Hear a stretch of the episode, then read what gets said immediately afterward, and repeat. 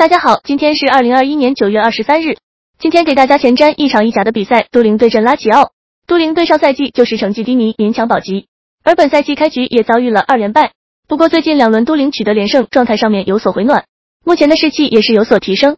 不过本场比赛对于都灵来说比较不利的是两大主力射手贝洛蒂和渣渣本场均可能会缺席比赛，而拉齐奥实力上面要比都灵强出一筹。本赛季换帅萨里之后，进攻端来看还是比较稳定的。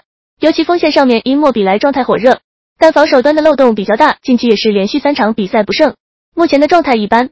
本场拉齐奥实力占优，并且急需反弹，客场的热度是比较高的。但本场让福规格上面来看，却对拉齐奥的支撑相当一般。本场看好都灵主场不败。